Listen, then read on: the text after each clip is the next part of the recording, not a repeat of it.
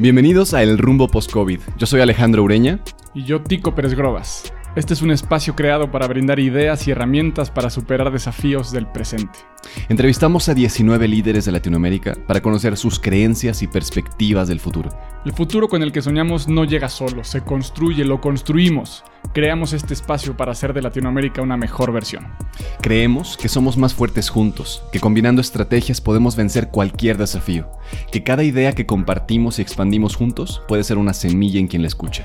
De todas las crisis se sale fortalecido. Las crisis son unas excelentes maestras. Las lecciones que aprendimos aquí las podrás aplicar en otros momentos de dificultad. Nos reunimos con estos líderes de toda Latinoamérica, directores de recursos humanos de grandes empresas multinacionales, editores de importantes publicaciones, conferencistas, escritores, disruptores de todo tipo y futuristas. Y lo hicimos para entregarte las mejores perspectivas, las tácticas y estrategias para generar cambios profundos en tus equipos, en tu liderazgo y en tu visión. Acompáñanos a lo largo de estas entrevistas. Comenzamos. Bienvenidos al tercer capítulo del Rumbo Post-COVID. En esta ocasión entrevistamos a Genaro Mejía, un estratega editorial. Es consultor en comunicación integral y de negocios, es mentor de emprendedores, speaker en temas de liderazgo, storytelling, periodismo digital, emprendimiento. Fue director editorial de Entrepreneur en español por tres años. Creó, por ejemplo, el concepto de Forbes.com.mx, la parte digital de Forbes que dirigió por tres años. Fue editor de Grupo Expansión y bueno, tiene una trayectoria fenomenal. Fue también elegido como LinkedIn Top Voice 2019. Comencemos esta charla sobre el futuro de la comunicación, de los negocios, del emprendimiento, del liderazgo en Latinoamérica. Bienvenidos. Hola, ¿cómo están a todos? Qué gusto, Bienvenido, gracias. Genaro. Alex, gracias, Tico. Gracias a ti, ¿Cómo Genaro. estás, Gracias. Genaro? Qué, qué bueno verte de nuevo. Tuvimos una conversación hace poco muy, muy interesante y, y me da mucho gusto tenerte acá de vuelta en otro proyecto eh, que está mucho más orientado hacia el futuro. Así que bienvenido. Muchas gracias, Alex. Está padrísimo, la verdad. Hay que debatir, hay que pensar. No tenemos respuestas concretas ni las únicas, pero creo que tenemos que empezar a buscarlas y, como dice, dicen ustedes, a construir juntos la nueva normalidad. Totalmente, totalmente. De eso se trata. La idea es que pues estamos frente a una situación inédita, frente a una situación que no nos esperábamos. Ya llevamos dos meses, ya llevamos aquí un rato en este contexto y, y bueno, parece que viene más, ¿no? Todavía falta, todavía nos queda un rato, así que estos retos tenemos que enfrentarlos con mucha creatividad, con, con mucha entereza. Ahí, ahí justamente hablábamos el, el el, el, jueves, el viernes, que fue con Leo, el, viernes, viernes, ¿no?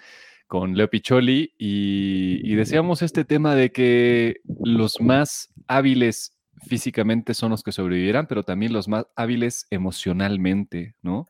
Hay algunas capacidades que se hacen, tienen mucha más relevancia ahora que antes, y, bueno, se, se, verá, se verá en unos meses cómo nos fue a todos, ¿no? ¿Cómo, cómo ves tú esta situación? ¿Cómo, ¿Cómo está pegando a forma personal, en temas eh, empresariales? ¿Cómo lo ves? Pues es un, yo creo que es una crisis inédita en la era moderna del hombre, de la humanidad. Yo creo que nunca habíamos vivido nadie de los que estamos vivos ahora eh, una cosa así. Se compara en, en, impacto con la Segunda Guerra Mundial, imagínense así. Mm. Es una crisis eh, completamente eh, sistémica, se llama crisis sistémica mm. porque afecta la política, la economía, eh, los valores incluso sociales y mm. también, por supuesto, al planeta en, en general, la ecología, ¿no? Es, un, es, un, es, una crisis profunda que siempre yo soy muy optimista y pienso que, que, que es, esas crisis son necesarias para poder transitar a, la, a lo que sigue. Eh, el efecto en México se prevé que sea de, de una caída de 9% o más del PIB. Hay, hay tres escenarios. El, el, promedio dice que entre 8 y 9%. Hay más pesimistas de más de 10%. Y hay algunas que dicen que 6, 5%. Eh, yo, yo mm. bueno, espero que no sea más de 9%, porque de por sí ya hoy estamos padeciendo una grave crisis de, de empleo. Y una crisis de empleo pues desata otras crisis de seguridad, eh, de hambre, de pobreza, etcétera, ¿no? Entonces, mm. la verdad es una crisis que, eh, si hablamos de manera muy sincera, eh, hoy es difícil decir, híjole, tiene positivo, es positivo verla positivamente. O sea, yo creo que mucha gente me diría, pues, te odio, Genaro, o sea, ¿cómo crees que, voy a ver esto positivamente, no? Pero, pero creo que si, analizamos las la historia de las crisis del mundo en, antes, siempre tenemos eh, el resultado de, una cosa nueva, de algo que renace o se reconstruye, ¿no? Y de ahí el tema de, la, de, que ustedes traen de construir juntos la nueva normalidad. ¿Cómo ha impactado? Este 80% de, los, de, los, de las pymes en México podrían quebrar o, casi quebrar. Son cifras de la SEM, de la Asociación de Emprendedores de México, no son cifras mías. Entonces, imagínate el impacto. México está sostenido en su economía fundamentalmente por las pymes, por empresas pequeñas, micro, pequeñas y medianas empresas. Son las que sostienen el empleo y la economía de este país. Si estas se destruyen, eh, el panorama es muy, muy negro, ¿no? Eh, yo creo que esta crisis también, también hay que tener claro, esta crisis para mí no es algo que traiga cosas nuevas que no estábamos viendo antes. Yo creo que aceleró lo que ya estábamos viendo, señales clarísimas de que teníamos que cambiar, ¿no? Eh, ahí está, llevamos 20 años o más con esta discusión sobre la eh, viabilidad de lo que estamos haciendo como negocios, como mujeres y hombres de negocios, respecto a lo que cuesta al planeta hacer negocios hoy, destruyendo rápidamente, velozmente al medio ambiente. Esto ya sabíamos, ya se ha dicho mil veces en muchos foros internacionales, locales, que ya no podíamos seguir creciendo así, que teníamos que cambiar la forma de hacer negocios. Y ahora esto nos lo, dijo de una, de una sola vez. Y nos puso en un punto que me gusta siempre tomar eh, como parte de, punto de partida para la, para la charla. ¿Qué hizo el coronavirus? ¿Qué hizo el COVID? Nos llevó al punto eh, básico de la humanidad, es decir, supervivencia. Eso es todo. Todo lo demás, hoy ya es un lujo. Hoy no importa si eres millonario y hay gente, se murió el, presidente de la Bolsa Mexicana de Valores. Imagínate, de COVID. O sea, este cuate seguramente acceso a los mejores médicos, a los mejores hospitales y no pudo, no pudo. Es decir, aquí esto sí, eh, el miedo se democratiza, el miedo nos invade a todos y lo único que estamos haciendo es quedarnos encerrados con el único objetivo de salvarnos primero nosotros, salvar a, nuestros, a nuestros seres queridos y salvar a gente que no conocemos, porque sabemos que si salimos y se, se colapsa el sistema de salud, van a morir más personas de las que morirían o, van, a, van a morir de por sí. Esto me gusta porque nos lleva, y, Alex lo comentó en un post, eh, comentó uno de los posts que yo hice, nos lleva a la época de las cavernas, donde justamente antes de ser todavía Homo sapiens, cada que salíamos de la cueva a buscar alimento, arriesgábamos la vida. Muy parecido ahora, ¿no? Ahora vas, te lanza, tu esposa te dice, te toca ir por la comida, a ver, pues te proteges de todos lados y, te, llevas el gel y te llevas la mascarilla.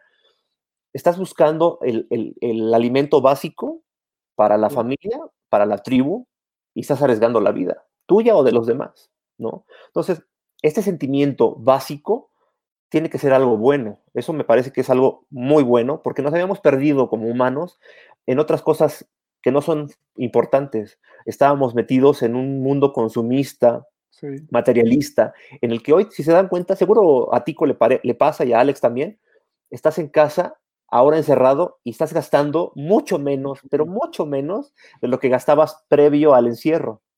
¿Qué quiere decir? Que necesitamos muy poquito para vivir, para vivir, para estar bien, para respirar, para... Tenemos una casa, alimento, estamos haciendo un ahorro que nunca pensamos que podíamos hacer.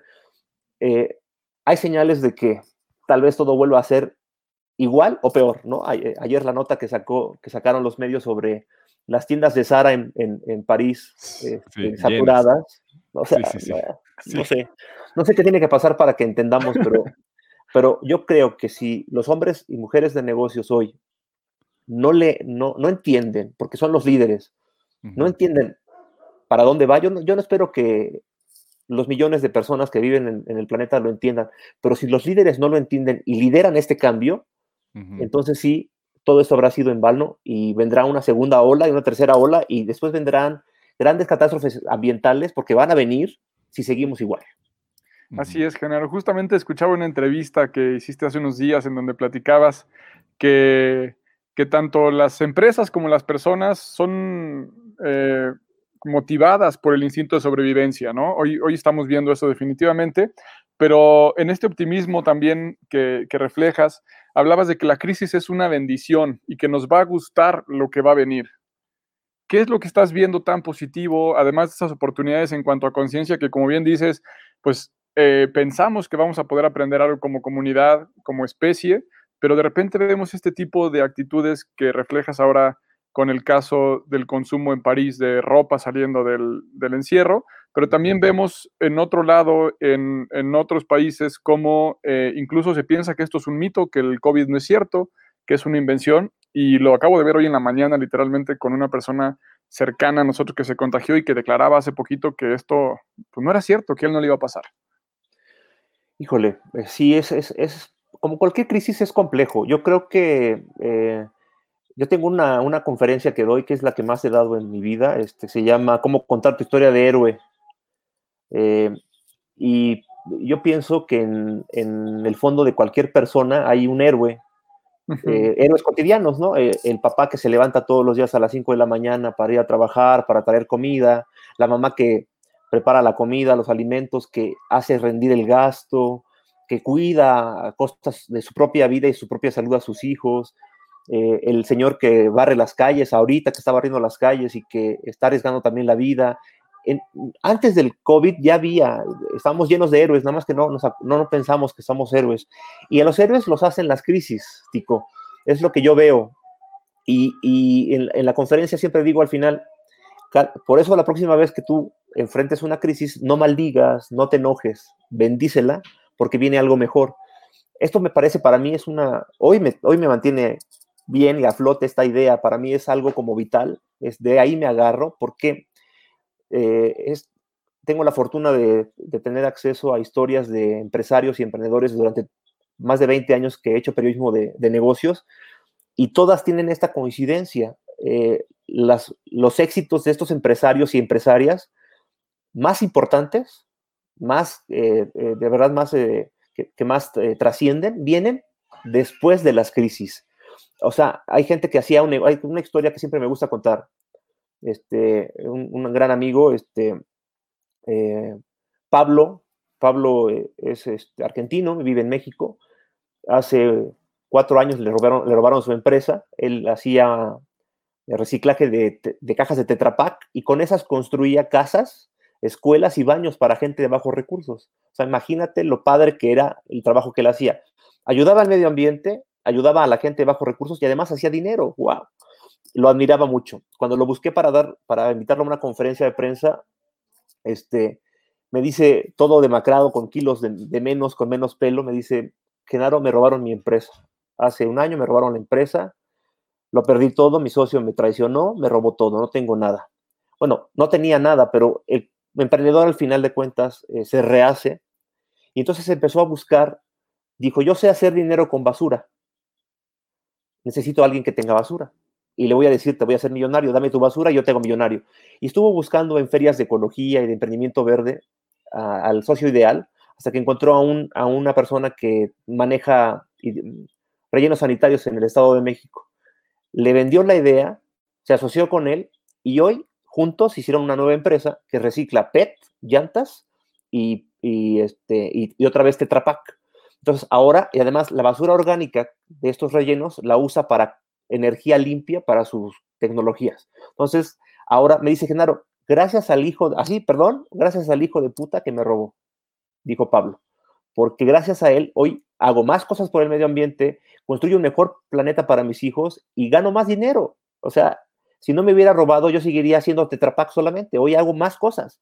Soy eh, más feliz, soy más pleno, soy, aprendí cosas nuevas. Entonces, a nivel global, para contestar tu pregunta, Tico, a nivel global, esto hoy nos está pasando a todo el mundo. Es una crisis que seguramente a los que sobrevivamos, que vamos a ser la mayoría, eso es un hecho, vamos a, vamos a, traer, a aprender nuevo, nuevas herramientas, vamos a ser mejores humanos.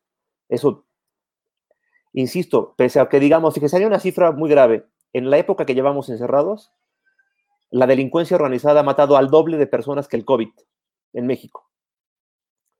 Y, si pensamos en ese mundo, en ese país o en ese planeta lleno de gente que va a llenar las tiendas de Sara y consumista, eso es pensar, eh, yo creo, en los pocos. Yo creo que los más somos buenos. La mayoría de la gente sigo pensando que somos personas que en el fondo tenemos algo bueno para el planeta, que buscamos una misión, un propósito superior, que queremos trascender de manera positiva en el mundo. Entonces, estas personas, que para mí siguen siendo la mayoría, vamos a cambiar profundamente desde adentro con esta crisis, vamos a analizar dónde estamos parados, qué hemos estado haciendo mal, qué vamos a hacer para poder cambiar.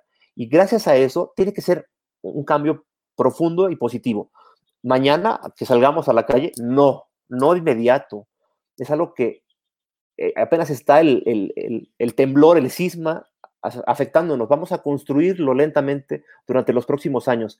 Si de aquí a dos años, que se supone que vamos a tardar en, recuperar la economía del país, logramos también transformar la, la manera de hacer negocios, yo creo que habrá, habrá valido la pena el COVID. Totalmente de acuerdo. Es un momento de gran transformación. Qué, bueno que lo mencionas. Y sí, sin duda, esta, la situación de, necesidad de sobrevivir nos hace recurrir a nuestras capacidades completas, ¿no? O sea, tenemos que ponernos creativos, tenemos que hacer más networking, tenemos que conectarnos es creo que ya claro que lo vamos a hacer en conjunto y estamos utilizando todas nuestras habilidades para poder conectarnos de una forma más eficiente y eso es una de las cosas que van a cambiar. O sea, sin duda, uno de los temas que nos, o sea, van a hacer un parteaguas es qué tanto puedes ir a lo digital y a través de lo digital generar nuevos negocios y qué tanto puedes sostener tu propia vida, sostener a los demás, ser emocionalmente inteligente, ser un líder ejemplar, no perfecto, pero ejemplar, que, se ponga enfrente de la batalla para, para que otros también se inspiren al respecto. O sea, hay, varios...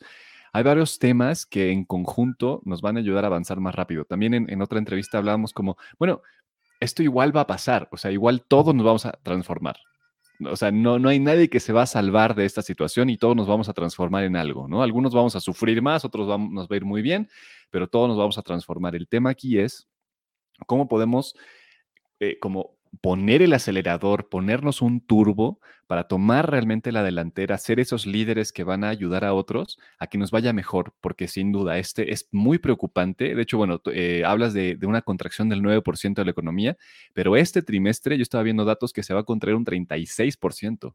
El trimestre, o sea, es una cosa así que si lo piensas en millones de dólares es una cosa de, de terror totalmente, ¿no? Y sin embargo, tenemos más herramientas que nunca. O sea, más herramientas que nunca en nuestra vida para poder generar este tipo de cosas. Entonces, en ese sentido, ¿cómo ves tú eh, estos nuevos líderes? ¿Cómo ves tú las nuevas posibilidades en unos años, en unos meses con este tema?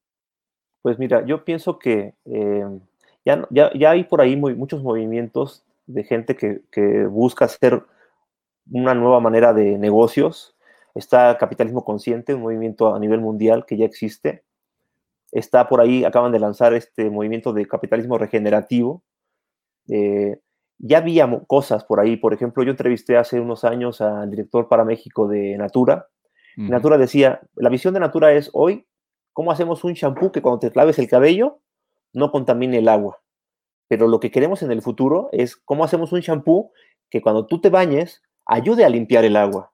Fíjate, es la visión. O sea, eh, a nivel mundial, Philip Morris, la empresa más grande de, producción de cigarros, hace, yo creo que cinco o seis años, el presidente global le dijo a, todo, a toda la empresa, señores, nuestro objetivo, nuestra misión en, los próximos 20 años es cómo diseñamos un producto que no dañe a la gente en su salud.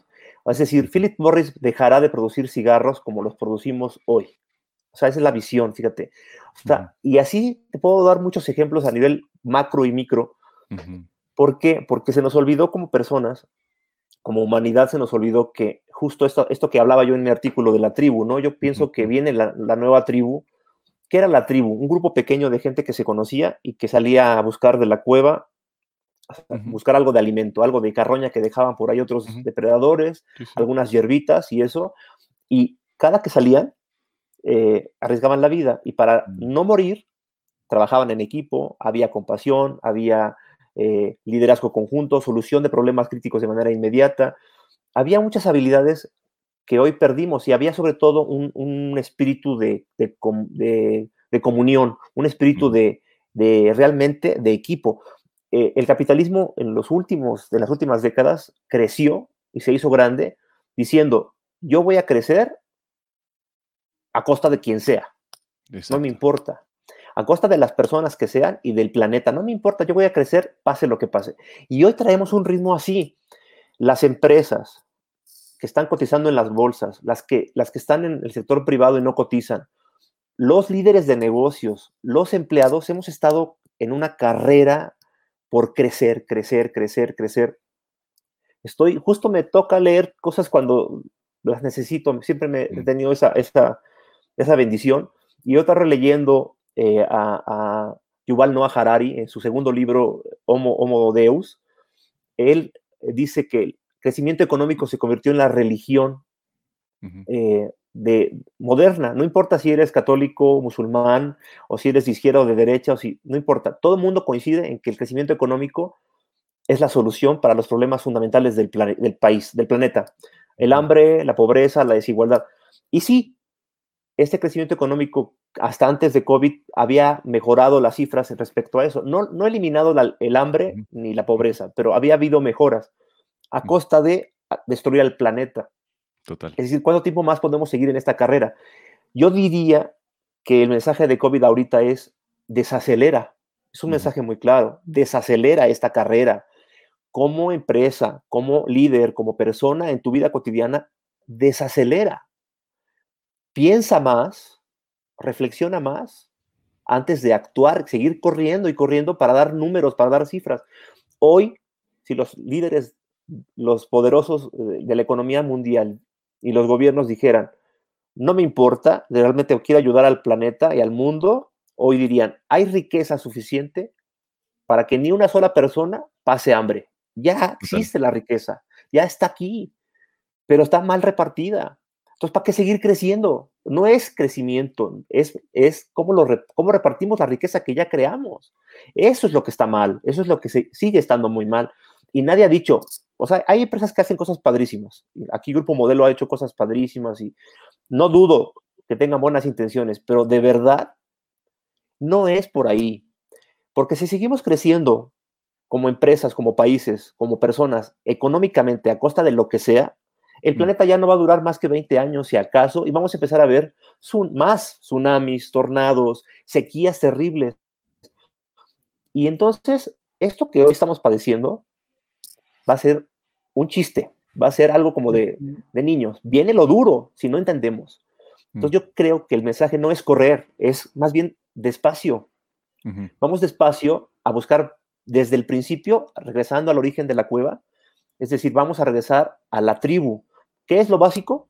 Hoy, sobrevivir. Cuando te preguntan por, el, por una llamada con tus amigos, ¿cómo estás? Pues estoy vivo y tengo salud. Y ya hoy, ya eres privilegiado. Somos privilegiados nosotros que estamos aquí en casa y podemos trabajar desde casa. Mucha gente está allá afuera en México, más del 60% tiene que salir a la calle a buscar la comida diaria, porque si no, no come. Y dice, claro, es clarísima la mensaje, prefiero morirme de COVID que de hambre clarísimo. Entonces, no entendemos, no entendemos la realidad. Esto es en México, imagínense en países de Centroamérica, Guatemala, Honduras, o sea, está peor. Entonces, yo creo que hoy los negocios, ah, si hablamos de negocios, eh, tendrán que renacer de otra manera. Hoy entendimos una cosa muy clara. Lo que le hace daño a uno, nos hace daño a todos. Entonces, ¿qué quiere decir? Si lo, lo revertimos, si hoy yo ayudo a alguien, ayudo a toda la humanidad. Eh, hoy en esta visión tenemos que construir lo nuevo. Justamente este, coincido contigo en esto, me parece súper, súper profundo. Eh, y empezamos a ver algunas ideas en donde se despierta esta tribu, incluso con quien parecía el enemigo o el invasor. Empezamos a ver cómo algunas pymes empiezan a aliar con otras, incluso que eran su competencia hacer alianzas, a establecer un vínculo, a compartir oficinas, el servicio de administración, este, hacer compras este, unificadas para poder reducir algunos precios. Entonces vamos a ver de qué forma el, juego está cambiando y podemos reconfigurar no nada más quiénes somos, sino quiénes, eh, cómo redefinimos quiénes son los demás. Y este efecto que dices, ¿no? En la medida en que yo me cuido, puedo cuidar a los demás, en la medida en que yo te tiendo la mano, me la tiendes tú. Y creo que hoy más que nunca, en el sentido del capitalismo consciente, debemos eh, poner muchísima atención en que cada cosa que hagamos para generar algún ingreso o para generar un producto o servicio deba tener mucho más eh, cuidado y una, una homeostasis en términos de proveeduría, en términos de colaboradores, en términos del planeta y en términos de ver las consecuencias también de las siguientes generaciones. Totalmente ético, así, así lo pienso.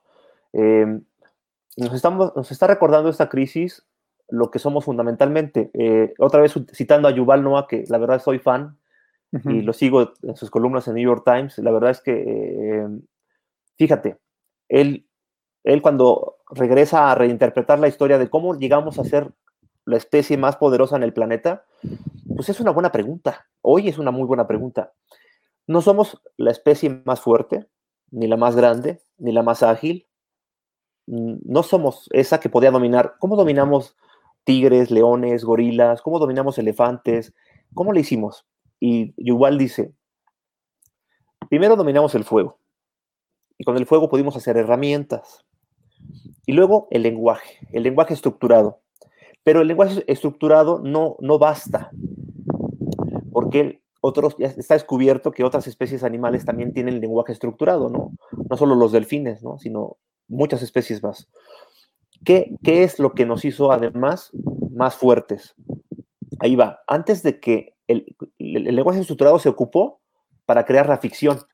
El humano es la única especie que creó la ficción. ¿Y la ficción para qué? Para unir a un número enorme, millones de personas sobre una misma idea, sobre una cosa que no existe, que es una ficción. ¿A qué le llama ficción Yuval? A las religiones, al dinero, al poder, a las empresas. Em, una empresa, el nombre de una empresa es una ficción, no existe. No, no es, es, algo en lo que todo el mundo cree, por ejemplo, Entrepreneur, todo el mundo cree en Entrepreneur porque lo que hace está padre, este, el, el, objetivo que tiene esta empresa es grande, es, es, positivo, es muy bonito. Pues sí, pero, pero eso es solo eh, eh, una idea en la que creemos personas y trabajamos para eso, ¿no? Lo mismo pasa con México. México es una idea ficticia, es un grupo de gente en un territorio que creemos que tenemos algo en común, que no es cierto. porque si tú vas a Mérida es otro país, si tú vas a Nuevo León es otro país, si tú, o sea, no somos, no somos los mismos, pero si nos encontramos en cualquier parte del mundo a un mexicano, carnal, brother, porque es ficción. Pero ¿qué hizo la ficción? Unir a personas en un objetivo común. Fíjate qué bonito. Antes de que la ficción existiera, un líder de cualquier especie se ganaba a los demás con contacto físico, conociéndolos a cada uno. ¿Cuántos podía conocer un líder de un monos, por ejemplo? Pues yo creo que a, creo que no más de 500. Creo que está estudiado que no más de 500. 150 por ahí es lo que dicen como para que se puedan coordinar. ¿Por qué los apapachaba? Los apapachaba, peleaba por, por las hembras, este, gritaba, decía para dónde ir a buscar comida, o sea, lideraba. Hoy hay líderes y hay ideas que, que lideran nuestra vida que ni siquiera las podemos tocar. Hoy vivimos y peleamos por un país que se llama México y lo amamos porque creemos en él. Es más, creemos en la idea de, la tribu global, que estamos creyendo en ella y por eso vamos a pelear para salvarla no sé si seamos la mejor especie que deba liderar el mundo, el planeta, no sé, pero pues somos parte de, y lo básico es defender lo que hoy ya tenemos. Eso es algo natural, básico. Con la ficción, un líder logró juntar a más personas de las que podría conocer personalmente para sumarlas en un objetivo común. Así han nacido las empresas más grandes del mundo, así han nacido los países más exitosos del mundo, y así han nacido las tecnologías y los descubrimientos científicos más importantes del mundo, siguiendo una idea que empezó en una ficción. Que por eso es que ahora yo amo más lo que hago de, periodismo, porque contar historias sigue siendo fundamental para el futuro de, nuestro planeta. Hoy tenemos que contar las historias correctas, las ficciones correctas que se van a convertir en realidad después. Hoy mi, ficción es crear un planeta donde vivamos como tribus pequeñas, familiares, donde regresemos a la base de la familia y luego de ahí podamos ir creciendo esa familia al barrio y entonces compremos al, comercio local. ¿Y para qué vamos a comprar al transnacional si el que de aquí de la esquina yo lo conozco, conozco a su familia, yo le voy a ayudar? Si le compro a él, le voy a ayudar. Y soy siendo más feliz, simplemente lo dijo la Madre Teresa de Calcuta, quien no vive para servir, no sirve para vivir. Entonces, eso es realmente, si, somos una especie que quiere trascender, todo el mundo quiere trascender. Todo el mundo dice, tienes que tener un, escribir un libro, plantar un árbol y tener un hijo. Pues quién sabe, ¿no? Cada quien tiene maneras diferentes de trascender, pero lo que yo creo que nos hace trascender como especie es ayudar a alguien y saber que alguien recibió un consejo, eh, una ayuda y que logró mejorar su situación gracias a que tú le diste un granito de arena para ayudarlo. Eso es una felicidad una realización inmensa que si no ha vivido la gente, híjole, pues lo tienen que vivir. Es algo hermoso, es algo que te llena el alma y que te hace feliz, ¿no? Claro, primero te tienes que ayudar tú y mm. después a tus hijos, a tu esposa, mm. a tu familia, a tus papás y después en adelante, claro, todo empieza en orden, es decir, no puedes ayudar al mundo y salvar al mundo si tu familia está en ruinas. Claro. Claro, sí, totalmente. Creo que tienes, tienes mucha razón en eso. Eh, este es un momento en el cual se pone eh, esa habilidad que tenemos naturalmente de ayudarnos los unos a los otros de una forma mucho más evidente y así es en todas las crisis, ¿no? En todas las crisis nos unimos de una forma para poder eh, ayudarnos de una forma más potente. Y en ese sentido yo te diría, te, preguntaría desde tu visión, desde, desde tu experiencia, tocando ¿no? y, encontrándote con tantos emprendedores, tantos creadores, ¿cuáles son las mejores o, más eficientes herramientas para poder ayudar, eh, pero sin desgastarse desde cierto sentido, ¿no? Porque también, como tú decías, si no me miro a mí mismo, no me ayuda a mí mismo, bueno, pues, ¿cómo le hago, no? Entonces, ¿qué sientes tú que son las cosas que están o van a ayudar más en estos tiempos? Pues sí, qué, buena pregunta, Alex. Fíjate que justo en la, parte personal, eh, te confieso que esa ha sido la mayor lección eh, por cómo me educaron mis papás. Yo soy el mayor de cuatro hijos. Eh, siempre como crecí siendo el papá chiquito, ¿no? El segundo papá. Incluso en algún momento de la historia me convertí en el papá de mi papá o el papá de toda la familia. Y esta, esta manera de paternal de ser, de ayudar y de querer proteger a todo mundo, obviamente se volcó también en mis relaciones eh, personales con amigos, con, mis parejas, con mi, con mi equipo, con mis equipos. Yo siempre fui así. Viene la crisis, nos tenemos que separar, cada quien en su casa trabajando, y empiezas a, decir, ¿cómo le hago? ¿Cómo les ayudo? Eh, empiezas a ver problemas aquí en casa porque tengo un bebé de un año, siete meses, que quiere que esté todo el tiempo jugando con él que si me ve trabajando, me llora y no, no sabe que estoy trabajando, no entiende. Veo a mi esposa también estresada, digo, ching, ¿cómo le, o sea, ¿cómo le hago yo que soy así para ayudar? Y la primera cosa que creo que tenemos que hacer para ayudar a los demás, primero, primero, primero es darnos cuenta que tenemos que decir, no sé, no puedo. Es la primera parte que tenemos que reconocer para después ya poder. Es decir, primero creo tenemos que reconocer y también lo puse en un post ayer en, LinkedIn, no tenemos el control de nada, de absolutamente nada. Eso está clarísimo con esta crisis, que va a volver a pasar, nos van a volver a decir, tú te creías, miren, yo acabo de, salir de Entrepreneur, Alex lo sabe, tiene dos semanas que salí de la empresa, ¿por qué? Porque ya no quiero estar, porque no me gusta, porque...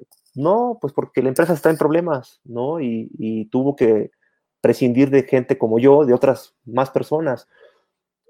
¿Esto es malo? No, para mí, se me, para mí parece un, ciclo, pero yo ya lo había trabajado antes. Si, no lo hubiera trabajado antes, hubiese sido algo catastrófico para mí, porque yo amo Entrepreneur, la seguiré amando, ¿no? Este, pero, pero para mí era un cierre de ciclo necesario, indispensable, diría yo, para lo que sigue. Eh, para emprender por mi cuenta, para hacer cosas por mi cuenta, para poner en práctica todo esto que les estoy diciendo con, con yo emprender una nueva empresa, poniendo en práctica justo esta tribu, que una empresa nueva nazca de la, ayudar a los demás, de ser una tribu, y te aseguro que cualquiera que empiece con, esta, con este principio básico eh, va a ser bueno y va a tener éxito, y va a haber dinero además. Eh, pero a lo que voy es que primero tienes que entender que tú no puedes, que no eres, es el ego el que habla. Tú no puedes resolver nada más que tu propia vida. Eres el responsable de resolver tu propia vida. Y es lo único que puedes hacer. Lo demás realmente es que tú te lo crees, que tú eres el, el que salva al mundo. No, no salvamos a nadie. Entonces yo creo que con esta visión muy humilde, si partimos de esta visión, entonces ya podemos hacer muchas cosas. ¿Por qué? Porque entonces nos damos cuenta que la siguiente generación de empresas y de negocios no van a ser con un líder, el sabelo todo, el chingón, el todopoderoso. No, van a ser de la suma real de varios líderes, de gente que es muy buena en sus, en sus actividades y que juntos, de manera transversal, van a poner el alma, el corazón y toda la fuerza en un en una misma objetivo. Primero ayudarse entre ellos, ¿no? Pienso, ahorita tanta gente que hay desempleada y que, que habrá más, ¿no? Primero, nos damos trabajo, o sea, nosotros creamos, construimos nuestra fuente de trabajo. Juntos nos estamos ayudando, pero no es de, oye, Genaro, pues págame mi quincena, mano. No, eso ya se acabó. Esa comodidad de recibir yo también ya lo había visto desde antes y se lo dije a, mi ex jefe, se lo dije al dueño de la empresa, le dije, pero para nada te preocupes, yo lo tengo súper claro desde hace mucho tiempo. Se acabó el tiempo en el que yo me metía a una empresa y esperaba mi jubilación y cómodamente a los 60 vivir de, mi pensión. Por Dios, eso ya no va a pasar jamás. Otro mito. Pensar que voy a vivir de mi quincena cómodamente, no, o sea, no, ahorita hay que ir por la papa, como dice mi papá vamos por la papa todos los días, igual que los 60% de mexicanos que están saliendo a, buscar el alimento diario, así la mayoría tenemos que, tenemos que hacer eso. Eh, primero, lo, dijo muy bien Tico, este, se están aliando los que parecían competencia y qué bueno. Mm. Eh, qué bueno, es decir, incluso que no sean competencia, pero que sean, se puedan integrar. ¿Qué te parece por ahí? Muchas tienditas de abarrotes que están sufriendo cañón. ¿Por qué? Porque trabajan por su cuenta, solitos, no tienen nada digital, no tienen página web, no saben hacer entregas a domicilio, van, a, van a comprar cada 15 días algo a la central y les cuesta carísimo porque compran poquito. ¿Qué tal si se juntan 10 o 15 tiendas de abarrotes del, del barrio? Con eso, juntos, abren su página web y crean su sistema de repartición a domicilio. ¿Qué tal si juntos hacen campañas digitales en las redes sociales? ¿Qué tal si juntos van a comprar en mayoreo a la central de abastos y obtienen menores, menores precios para poder vender más eficientemente? ¿Qué tal? Lo que dijo Tico es todo, es, es real, es vamos a ayudarnos, vamos a ayudarnos. Si nos ayudamos, todo tiene solución pero si la queremos volver a dejar todo al, al, líder, lo mismo pasa a, nivel política, ¿eh? o sea, mm. yo no puedo decir nada bueno ni malo del presidente mexicano, eso no me toca a mí, pero lo que sí me toca es decir, dejemos de estar esperando que él nos salve, no nos va a salvar, no nos va a salvar, nos vamos a salvar nosotros, nos toca salvarnos a nosotros, ¿no? O sea, ¿o qué? O sea, ¿la familia de quién es? Pues mi familia es mía, es de mi esposa y es mi hijo carajo, me toca a mí sacarlos adelante, ¿no? No, no le toca al presidente, no le voy a ir a pedir, dame una ayudita para, para, para sacar, este, yo creo que nos hemos acostumbrado, la verdad, cómodamente, aunque vivamos con ayudas de, gobierno, decimos, pues, no es mucho, pero me alcanza. Qué cómodo. Esta, esta comodidad se acabó, se acabó la comodidad, se acabó el, el decir, no quiero cambiar. Otra de las cosas que nos da la lección este coronavirus, que ya veníamos viendo cambios, cambios, cambios, pero ahora se acelera, es tenemos que ser tan flexibles para poder reinventarnos casi todos los días, porque todos los días habrá factores nuevos, información nueva que nos haga decir, esto que estaba funcionando ayer ya hoy no funciona, hay que cambiarlo, hay que quitar lo que ya no funciona y aprender lo que sí. Otra cosa esta flexibilidad y aprender todo el tiempo. Como yo soy, mira, vean mis lentes, eh, los tres estamos acá, traemos lentes, no es por, no es por casualidad, somos seguramente, lo, lo, sé, éramos, eh, yo era un cuate buleado en la escuela por ser nerd, ¿no? Y hoy el mundo es de los nerds, señores, señoritas, el mundo es de los nerds. La gente que, que tiene esta capacidad de, y esta hambre de aprender todo el tiempo cosas nuevas, es la gente que va a liderar el mundo. Claro, es, es así. Entonces, yo diría, reconoce que no puedes, reconoce que, que no sabes, busca ayudar, ayuda, ayudémonos juntos, seamos flexibles, lo más flexibles que podamos y aprendamos todo el tiempo cosas nuevas, aprendamos, aprendamos, aprendamos, hay que leer mucho, ¿no? Hay que, bueno, hoy los chavos aprenden mucho en, YouTube, lo que sea, donde haya información valiosa, hay que ir por ella. ¿no? Oye, justamente, Genaro, perdón, pero aprovechando este tema que estás hablando de, las generaciones, eh, has sido un crítico eh, fuerte de los millennials y los centennials. Este, nosotros como X, bueno, Alex no, Alex sí es millennial. Este, pero tú y yo como X prácticamente. Orgullosamente. Donde, orgullosamente, sí. Además, este, sí, sí, sí, se siente esa diferencia, Alex. Este, con todo lo digital, quien mueve todo es Alex, este, súper interesante, pero, pero creo que esta parte, a ver, cuando hablamos de generaciones no quiere decir que todos seamos igual por haber nacido en X época o en X año, ¿no? Pero, pero vemos una tendencia, y lo has dicho así, ¿no? Como que la generación X está más eh, programada en estos mismos supuestos o mitos o ficciones que se contaron, en donde había que chingarle, ¿no? Y donde había que chingarle duro para poder salir adelante. Y de los millennials, oí hace poco que ah, estabas aprendiendo o estabas valorando este equilibrio entre vida-trabajo, entre el esfuerzo y la calidad de vida. Y hoy que a los X esto nos sacude de una manera tan grande y de repente tenemos que valorar que, lo que por lo que trabajábamos ni siquiera nos sirve, que lo que tenemos pues no lo usamos y entonces nos puede replantear otro tipo de cosas. Para ti, en esta parte ya tan personal, el COVID, ¿cómo ha hecho cambiar o reflexionar y aprender y ser flexible en estos conceptos como X ante estas oportunidades? Híjole, eh, creo que es una, o sea, creo que ahora soy menos radical respecto a lo que he estado escribiendo. Eh, creo que he aprendido a, que tenemos todos las generaciones eh, la fortuna de aprender de, nosotros, ¿no? De aprender de las generaciones de baby boomer, de los X, de los millennials, de los centennials, de mi hijo que ya es generación alfa. Eh, no, no, no creo que haya un, equilibrio correcto, cada quien debe de buscar su propio equilibrio. Yo sigo pensando, y acabo de publicar una entrevista increíble con el, con el chef de Máximo Bistró, que es un cuate de esfuerzo, que trabaja todavía hoy 18 horas al día. Es increíble su historia. Dos veces en la cárcel, deportado, eh, no tuvo estudios, apenas sabe leer y escribir. Eh, una historia extraordinaria de esfuerzo. Yo sigo pensando que perdón, que me perdonen los millennials, no todos son iguales. Yo estoy casado con una millennial, mi esposa es millennial, pero es una millennial pues, muy diferente, ¿no?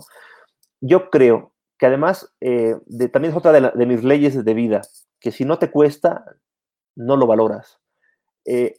Y te pierdes de verdad una cosa, otra de las cosas que, te hacen sentir el, ser humano más eh, feliz del mundo, una es, dije, ayudar a los demás. La otra es decir, quiero esto, y decir, me he esforzado, me ha costado, y cómo carajos no, lo logré.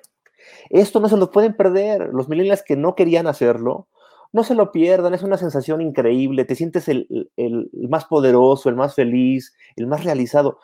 Cuando te cuesta algo, no hay una, sensación que, que, sustituya esto. De veras es increíble que te costó, lo lograste y dices, carajo, esto te quita miedos, te quita inseguridades, eh, te quita telarañas en el cerebro. De verdad, sigo creyendo en el esfuerzo como una, como una regla para lograr las cosas.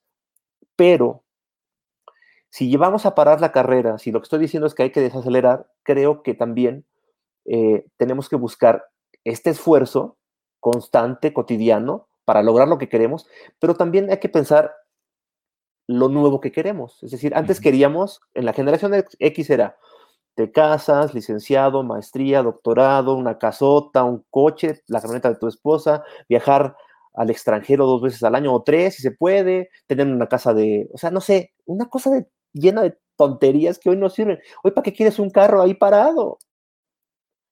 Hoy, ¿para qué quieres comprarte muchos trajes de, este, lujosos si, si, estás trabajando en tu casa la mayor parte del tiempo. Hoy, ¿para qué quieres zapatos? ¿Para qué quieres 50 pares de zapatos que no vas a ocupar porque estás en chanclas o descalzo en tu casa? Es, es eso, es decir, lo que queremos, el objetivo que los objetivos que nos planteemos ahora como nueva humanidad, espero que seamos una nueva humanidad, tienen que ser distintos, tienen que ser, eh, espero yo, más conscientes, más profundos. Hay que seguir luchando por ellos, hay que seguir sintiendo esta satisfacción enorme de lograr lo que uno quiere y, por lo que uno ha peleado, pero, pero eso es distinto a, por ejemplo, si yo eh, construyo, ya tendrán alguna noticia, ahorita apenas estoy poniéndolo en blanco y negro, pero si yo lanzo alguna empresa en algún momento, eh, olvídense que yo voy a estar desvelándome, eh, buscando que si ya crecí este trimestre 20%, el siguiente tengo que crecer 40 y el siguiente 60. Y, olvídenlo, olvídenlo. Eso ya no puede ser. Yo sería feliz si el, equipo con el que está tiene una vida digna, tiene una casa, tiene comida bien, puede viajar de vez en cuando de pasear. Y ya, eso eso, eso que, podría parecer mediocre en otra época para generaciones de las nuestras, Tico, que, decían, ¿cómo te conformas? Conformista, mediocre. No, no, no, no. Creo que más bien tenemos más claro lo, lo que importa. Creo que el COVID también nos enseñó esto, que hoy nos enseñó que muchas cosas, bueno, a los que fueron a azar ayer no les enseñó ni madres, ¿no? ellos no aprendieron. No, no aprendieron. pero estaba pensando también, porque hay un efecto bien interesante con el cambio de peso de la gente, ¿no? O sea, estaba pensando en ese sentido y lo pienso también en el otro lado. Por ejemplo, eh, Luciana, mi hija, cambió de talla en estos dos meses. Entonces, definitivamente, ahora que nos cambiamos de casa, pues hay mucha ropa que no le queda. Y entonces también esta parte de decir en qué momento, cómo se hace, cómo, cómo llegamos, cómo vamos a salir después de en junio, julio, todo lo que va a haber de necesidades también ocultas ahí, que puede ser otra oportunidad de negocio, pensando ahora en esta, en esta parte más como entrepreneur de, decir qué podemos ofrecer en ese momento de salida y cómo resolver estos problemas que hoy se están suscitando por primera vez. Así es, siempre que se cierran oportunidades se abren otras, ¿no? Eh, incluso y hay una, tengo una charla que se llama Las dos revoluciones, una conferencia, que ya hablaba de estos cambios acelerados que nos, nos estaban llevando la tecnología y también el cambio del planeta, la destrucción del planeta, nos estaban obligando a cambiar. El COVID lo acelera y de las cosas que, que podemos ver es que se van a eliminar un montón de empleos que hoy tenemos, van a desaparecer porque lo van a hacer las máquinas. Eso también es un hecho. Sí. Eh, por ejemplo, sector inmobiliario, el 60% de las oficinas y porque ya se encuestó apenas a, líderes mexicanos, el PricewaterhouseCoopers eh, hizo una encuesta a empresarios mexicanos, 60% va a apostar por home office, ¿por qué? Porque ya vimos que sí funciona y que es mucho más barato, mucho más seguro. Entonces, ¿qué va a pasar con todas estas empresas gigantescas de pisos y pisos? Hay aguas, agua. Lo decía, zapatos, ropa, mm, no sé, yo no creo, saben que una de las industrias que más contamina es la industria del vestido, porque se ocupan litros y miles y miles de litros para construir, para, hacer una, prenda. Entonces, yo, yo no sé si es por ahí, yo creo que sí tiene, como dice Alex, mucho que tiene que ver con buscar soluciones digitales a problemas que siguen estando ahí. Yo pienso ahora con blockchain, por ejemplo, que puede ser una gran herramienta para el futuro, donde eh, realmente hasta el dinero podría desaparecer, ¿no? El dinero, es decir, me refiero a los dólares con dinero, me refiero a que podemos inventar la moneda que nosotros queramos y regresar al trueque, pero a un trueque digital, donde podamos eh, intercambiar de manera directa, sin intermediarios, una cosa por otra. Ya pasa.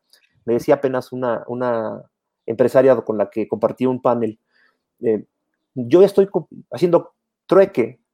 Me dice, yo estoy eh, brindando asesorías a una empresa y ellos como respuesta me dan un desarrollo de un software para mi negocio. Yo doy asesorías y ellos me dan software. ¡Wow! No hubo un peso ahí de dinero, no hubo ningún banco involucrado, no hubo un tercero involucrado que sacara algo de, ganancia. Eso va a ir pasando cada vez más. Entonces, con mm. blockchain se pueden hacer muchas cosas. En México, por, por ejemplo, ya existe este, una empresa mexicana, emprendedora mexicana, que se dedica a la venta, compra y venta de ropa usada, ropa de lujo usada, ¿no? Mm.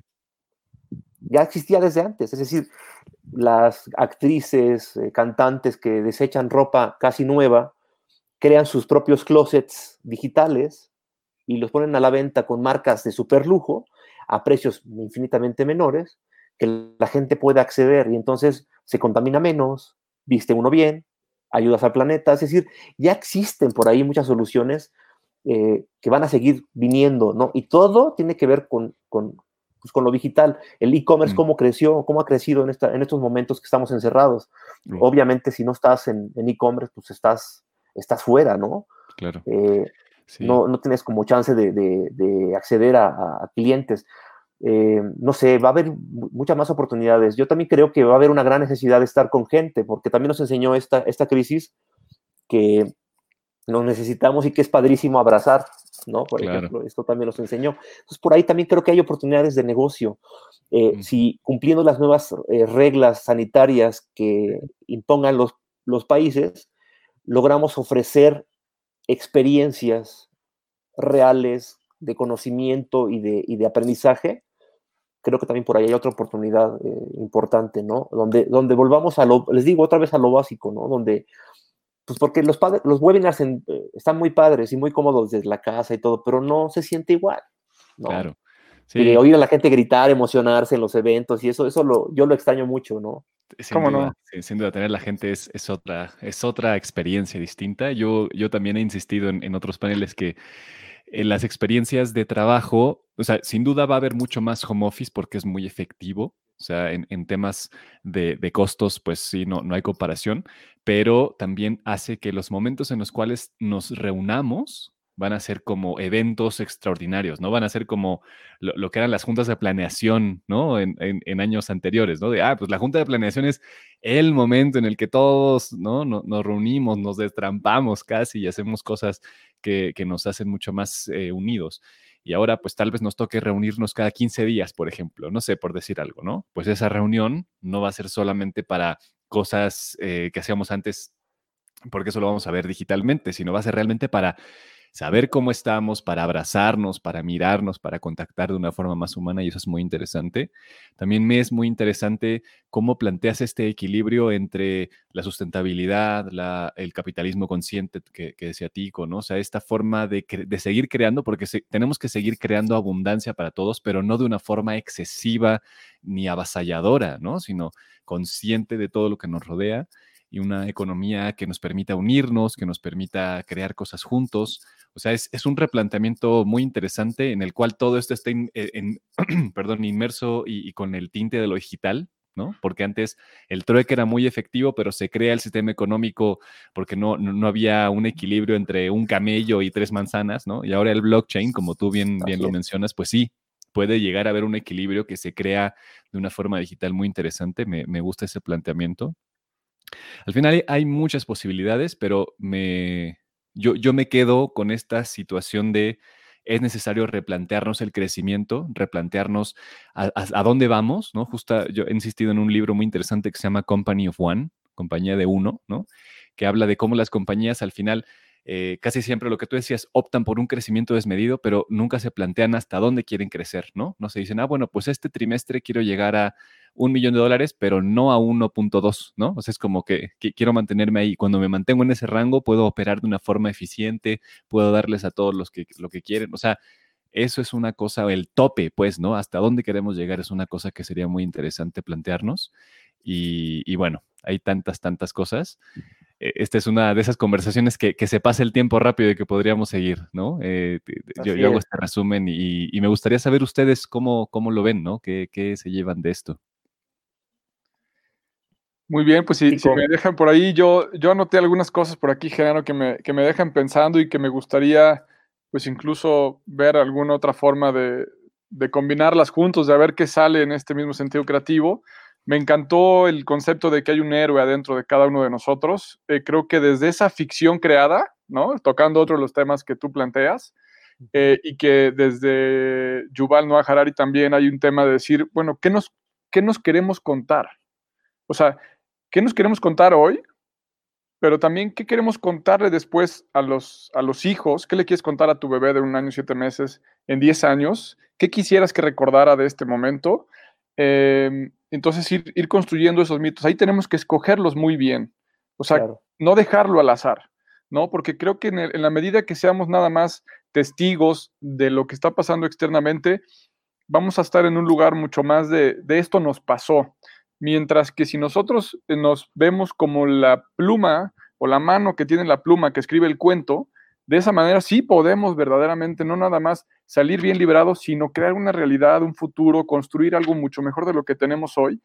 Y para eso se necesita pues algo de valentía, algo de cinismo, algo de, de atrevimiento, en donde en un momento de pánico, de miedo, pues lo primero que se puede hacer es cerrar las puertas y esconderse o cerrar los ojos y esperar a que pase esto. Y creo que hoy para mí el mensaje cuando oigo todo esto es quedarme otra vez y te lo agradezco mucho con este contacto con mi parte del héroe que a veces olvido en este momento, con mi parte valiente, pero también y sobre todo con la parte de tribu en donde hoy con ustedes dos me siento parte de un equipo que podemos hacer algo para tener un mejor mañana. Entonces, pues yo me quedo con eso, Genaro. Mil gracias. Pues qué bonito resumen, Tico. La verdad es que justo, este, yo creo que el héroe, el héroe, el héroe, el héroe real, no el héroe de ficción, el, héroe real que hay en cada uno de, las personas, es ese que, que, siempre, muchas veces, va a decir, no sé, no puedo, ¿no? Tienes que partir de no, de no poder, de, de o sea, si, si no no llegamos a esta humildad, a esta, a esta, no sé, esta manera de ser eh, humildes realmente, decir no puedo, no vamos a poder ser los héroes realmente que, necesita este, planeta, este mundo, nuestras familias, ¿no? Primero es eso. Y luego, eh, creo que sí, eh, la tribu es la, idea más poderosa que ahorita me mueve, me parece que por ahí, por ahí va. Y, y claro, contando la historia correcta. ¿Cuál es la historia correcta? La historia correcta, pues es la historia del héroe, la historia de que el, héroe siempre está en, un momento de, de, estabilidad, en su zona de confort, y algo, alguna amenaza externa o interna llega para, para sacarlo de esa zona de confort. Y, justo es cómo responde el héroe. ¿Qué pasa después de que llega esta amenaza ante este personaje principal? Yo veo tres caminos, nada más es lo que, lo que siempre cuento. Hay tres posibilidades y no más el villano. La, película de Joker, la última que salió en, el cine, es, enfrentas la crisis, la, gente te da en la madre, te humilla, te, desprecia, y pues dices, ya estoy hasta el gorro, ya fui bueno mucho tiempo, aguanté vara mucho tiempo, ya no quiero, a la goma. Y entonces te vuelves el villano. Esta creo que es un porcentaje muy pequeñito de la, gente en general. La otra opción, que la que más gente adopta, es la del héroe, la que dice, me está pasando esto, ¿qué hago? Siempre se, primero nos caemos. Luego, cuando pasa la parte profunda de la emoción, del sentimiento, de lloramos y nos cansamos de llorar, viene el de, bueno, no me puedo quedar aquí. Tengo una familia por la cual salir adelante, tengo muchos sueños, muchas esperanzas. ¿Qué hago? Entonces buscamos la respuesta y al buscar la respuesta, irremediablemente nos transformamos, cambiamos. Cambiamos porque cuando nos llega la crisis no tenemos los, eh, los elementos, las herramientas necesarias para enfrentarla. Cambiamos para hacernos esas herramientas y enfrentar esa amenaza. Entonces, la mayor parte, el 99.9% de la población, se convierte ahí en héroe. Todos los días, todos los meses, sin COVID o con COVID, somos héroes todos los días. Y la tercera opción, que es la que menos, creo, creo que es 0.000 9%, dice, no puedo, no puedo, ¡pum! Y se suicida. ¿No? Esa gente realmente no pudo, no pudo con lo que le tocó y se dijo, ya no quiero, bye. Pero la mayoría, les digo, el 99.9% de la gente decide si puedo, cómo le hago. Y al preguntarse cómo le hago, solito está transformándose para enfrentarlo. Esto hoy lo tenemos que hacer a nivel mundial. Mm. A nivel mundial, contarnos esta historia, porque pues es la única manera en que vamos a realmente a, tener el valor, la fuerza y la inteligencia para poder salir adelante, ¿no? Entonces yo, yo tengo mucha, mucha, mucha fe en esto, porque también son cosas de fe.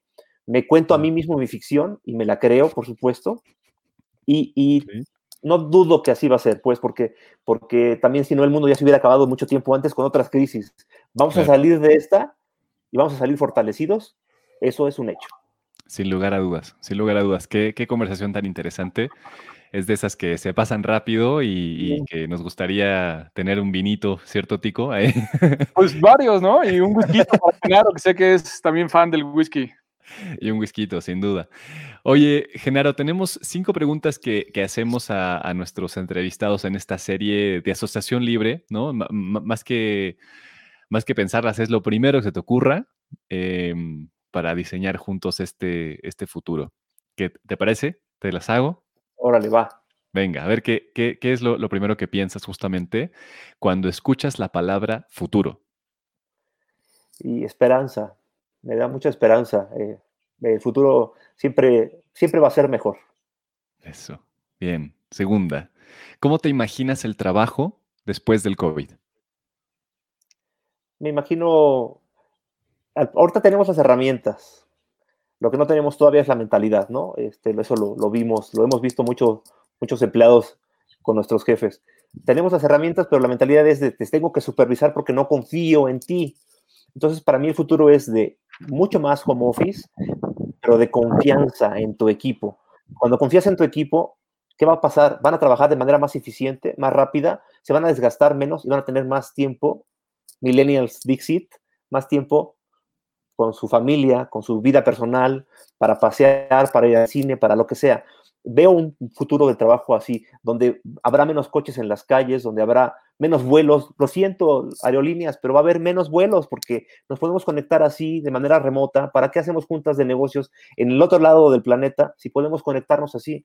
Lo siento, va a haber menos, menos viajes, pero yo veo mayor calidad de vida para las personas con, yo también creo que la, crisis nos enseñó la simpleza, la simplicidad de la vida, o sea, nos, nos, nos, llevó a que es mucho más fácil vivir de lo que creíamos, necesitamos mucho menos cosas de las que creíamos, podemos vivir de manera más simple y eso veo yo en la manera de trabajar ahora, de manera más eficiente, más sana y más simple. Genial, genial. Siguiente, ¿cuáles serán las características más importantes de los líderes post-COVID?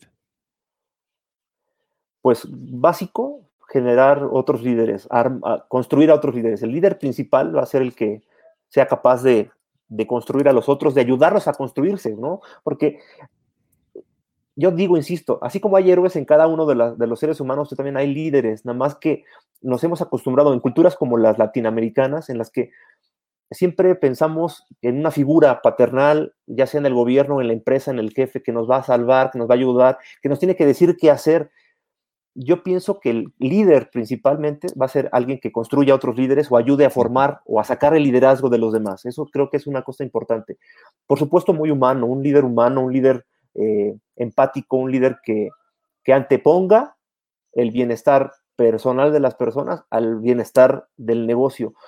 Y parece como una locura, pero si, si, las personas, eso siempre ha sido así, si las personas del equipo no están bien, la empresa va a terminar estando muy mal irremediablemente va a pasar. Si tú desgastas y eh, sobreexplotas a tu, a tu equipo, va a pasar la peor caída que puedas tener, porque al rato van a estar todos en el hospital enfermos. Yo ya lo viví en alguna empresa, no les voy a decir cuál. Y, pues el, el, gasto, el gasto que tienes que pagar de, de, la gente que no está trabajando, más el pago del seguro médico, ¿no? Entonces, eh, eso también lo veo muy humanos y, y, siempre apoyando a construir los otros liderazgos, ¿no? Eh, tratando de decir también muchos no. El líder también de ahora tiene que, tiene que decir muchas veces que no, que no puede, que no sabe decirlo, es, eso también te hará más fuerte como líder, ¿no? Porque creo que le haces un daño a la gente que se acerca a ti a pedirte ayuda y tú le dices, órale, te ayudo, sí, órale. Aunque de repente digas, oye, ¿puedo? ¿Tengo el tiempo, la capacidad? Los, las herramientas para ayudar a esta persona, al decir que sí le ayudas, lo estás haciendo un poco otra vez regresándolo a, la comodidad de decir, pues me van a ayudar. Tú, tienes que ayudar a los demás diciéndoles, vas, vas, te toca, tú puedes, vas. Genial. Perfecto. Luego, ¿cuál es la cosa principal a la que las empresas deben de ponerle atención después del COVID? Híjole, es que lo que te digo es que no, no, no es algo nuevo. La verdad es que digo que el COVID nos lo puso en, frente de la, de la, cara. ¿no?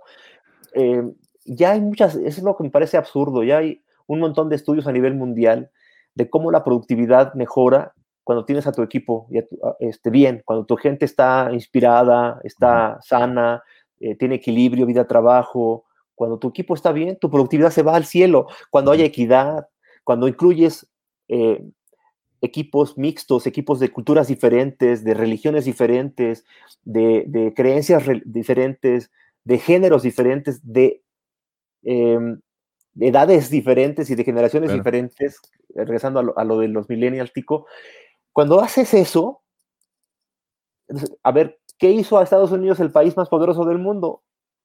Mix, mezclas, la, diversidad. Esto no, es, no se ha inventado ahorita. Si tú le pones atención como empresa a la, salud emocional, física y mental de tu equipo y lo, haces un equipo diverso, ya. Todo lo demás solito, mira, mira, solito, pon, pon gente feliz, creativa, junta y mira, van a salir más cosas de las que tú como empresario creíste que iban a salir. Genial, fenomenal. Y la última es, ¿cuál sientes que es la lección principal que le va a dejar el COVID a la humanidad? Pues esa, que, la, con, la que, con la que empecé, no tenemos el control de nada, no tenemos el control de nada, así que vamos a, construir con lo que podamos y tratando de, de, atinarle a lo que viene, pero no sabemos si eso va a ser así o no. Lo único que tenemos que tener claro es que eh, lo que hoy pensamos que podemos hacer, mañana tal vez ya no podamos, ¿no? Entonces, no tenemos el control, seamos tan, tan humildes como, como humanidad de entender que no tenemos el control y que lo único que podemos, mientras nos vuelva a tocar otra crisis como esta, es ayudar. Ayudarnos y ayudar a los demás y construir esta tribu más poderosa, más unida que nunca para poder salir adelante. Genial. Tú, Tico, ¿tienes una última pregunta? No, justamente estaba leyendo por aquí el mensaje de Wolfgang Parra, que a partir de su charla me inspiraron para crear un proyecto. Felicidades y gracias. Pues creo que con eso tenemos cumplido eh, para lo que hacemos, no nada más este, este, esta serie de 19 capítulos, sino compartimos un poco la misión de vida que nos hace eh, ahorita pública Genaro, que Alex y yo la tenemos muy presente y sabemos que la razón por la que estamos aquí es para que por lo menos una persona más tenga una herramienta nueva, una nueva inspiración, una nueva frase, un nuevo elemento para poder salir a, resolver algunas cosas que además cuando alguien lo hace impacta muchas otras. Entonces, yo creo que por hoy sí podemos destapar el mezcal, el vino y el whisky y darnos por bien servidos, aunque hay que trabajar porque mañana hay que volverlo a hacer. Sin duda. Muchas gracias, de verdad. Igual a mí, a, mí, a mí me gustaría preguntarte nada más, ¿qué te llevas tú, género, de esta charla que tuvimos juntos?